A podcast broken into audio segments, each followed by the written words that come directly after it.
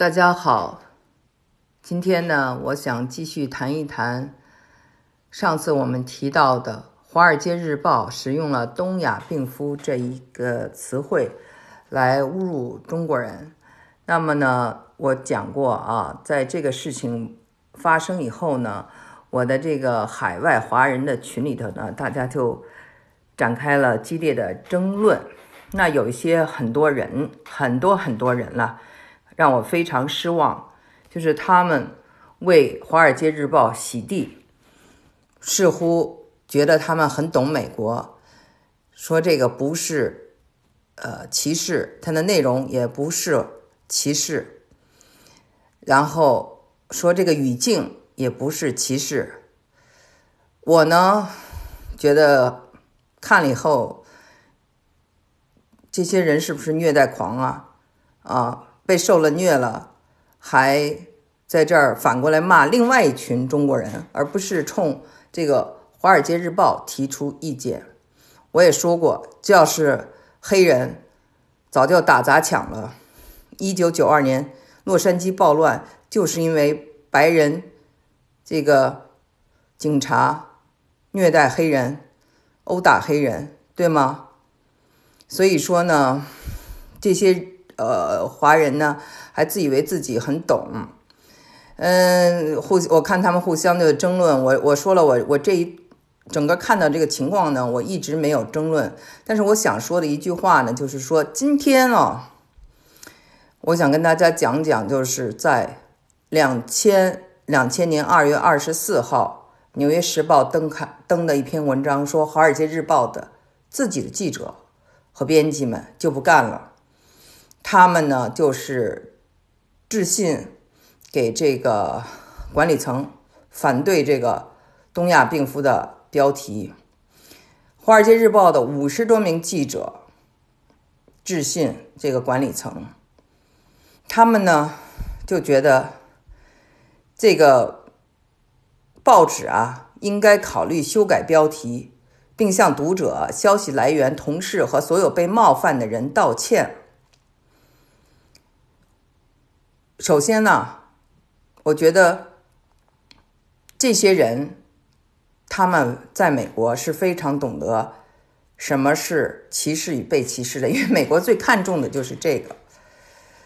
嗯，那么呢，他们就是很生气，觉得目前《华尔街日报》啊没有道歉，只是说表示遗憾，所以他们这封信的收件人呢就是道琼斯。啊，刀 Jones 的首席执行官，他们这个报的出版人叫做威廉·刘易斯 （William Lewis），还有道琼的母公司，大家知道了，默多克的新闻集团啊，默多克的儿子，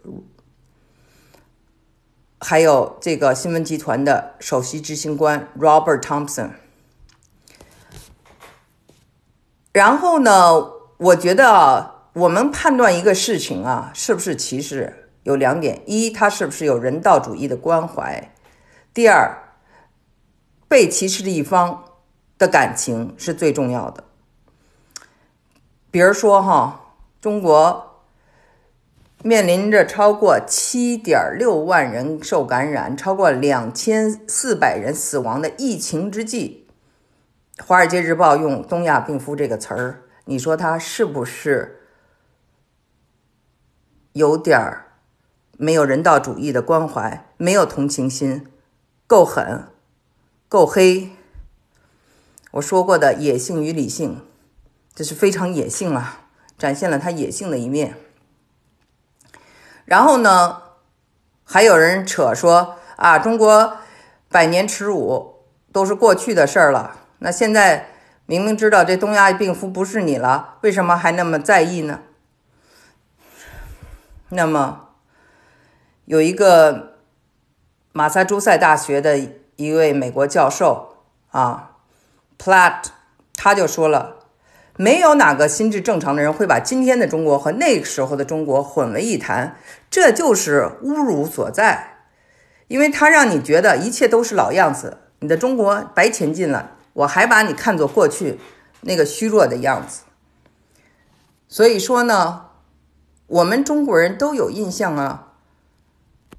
李小龙把这东亚病夫的牌匾给砸了，对吧？陈这个甄子丹、李小龙，这些都是在国外受教育长大，所以他们更有这种感受。包括年轻时候大家都看过这种霍元甲等等，所以这种伤害或这种耻辱感它是真实的。你不能说你怎么这么敏感？那。话又说回来了，我我给大家举个例子，很多的中国人管外国人叫老外，或者管白人叫大鼻子，可能说的这些人都不觉得他有歧视的语言，但是呢，美国人可能翻过来就说啊，你叫我大鼻子是对我的一个歧视，好像对我的生理特征那种歧视。其实鼻子高在中国是不是一个恶意的意思？说老外呢，就跟说老中、老莫啊，就是一种亲切嘛。但是有人会就觉得这是一种对我的这种排外或者不尊重。还有人呢，就是说啊，我到了中国去，所有人都盯着我看，让我非常的不舒服。那么这里的就是说，我们先说啊。盯着看的中国人，我们知道一定是好奇。中国人可能对一种新鲜事物，尤其到这种村里头，你去看啊，来了个陌生人，可能都会产生兴趣。他的盯着看里头可能没有太多的恶意，但是我们知道，在西方的文明里头，如果你盯着一个人呢，赤裸裸的就盯着他看，是非常不礼貌的，而且让人感觉到一种受威胁。所以呢，他们会觉得这个呢是不舒服的。那也许中国人只是好奇。那谁觉得谁谁的算？他感觉不舒服，他说了算。那同样就是说，你说东亚病夫，谁觉得不舒服了，谁说了算？中国人说了算。啊，你叫我这个东亚病夫，我不答应。我觉得这有歧视性语言。那么，就还有一些这个海外华人又把这个。词说出啊，这个翻译成东亚病夫 （sick man） 是不太这个确切的啊，就怎么怎么又讲一大堆，就是洗地嘛，就好像他多懂英文，其他人都不懂英文一样。嗯，我说了，这种心态呢，就是一种受虐狂了。我想说一点呢，就是说，其实啊，正是因为在有些人呢，他是在美国长大啊，从小对这种非常呃，因为不是很直接的歧视，而是比较隐性的歧视，非常在意的。我就认识一个朋友，他呢，父母都已经不太说英文了，他是第二代，然后他把自己的头发也染黄了，她的老公也是一个白种人。嗯，他的姓也是个白人的姓，所以你就看吧，他平时就是你会觉得他有点像菲律宾人，没有一点儿就是中国人的特征了，他把？眼睛也拉成一个这个双眼皮了，然后又又不像那个他虽然是广东人，但是又比较胖，因为你知道，所以就是看不出来是呃就是很瘦小的那种感觉，所以你不知道一开始不知道他是呃这个呃。菲律宾人呢，还是波利尼西亚的土著啊？反正就是那种感觉，大家知道吧？其实，但是呢，他最近就是说，在逛超市，他就发现有人就躲着他，那么把他当做了新冠肺炎，他就非常生气，就就是写了一封信啊，就在这个 Facebook 上大骂这种歧视。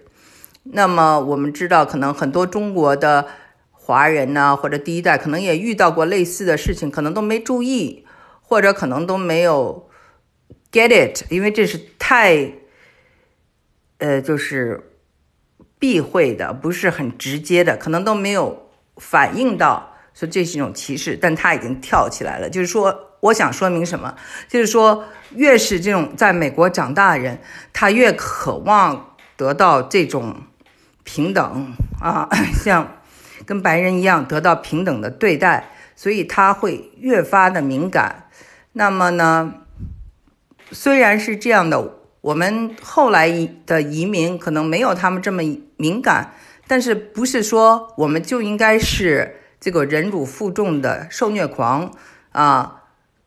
自己的这一点能能耐，就是跟其他的中国人吵，啊，嫌弃其他的中国人对此反弹，或者是呃要求这种，呃，白宫请愿，他们都很反感，在那儿说风凉话。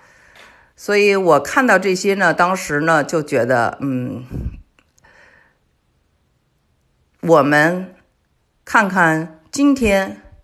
《华尔街日报》他们是自己是怎么处理的，就说明了一切。他自己的五十三个记者、编辑不同意他的老板的做事方式，他们也觉得这事不妥。五十三个人不是一个小数字。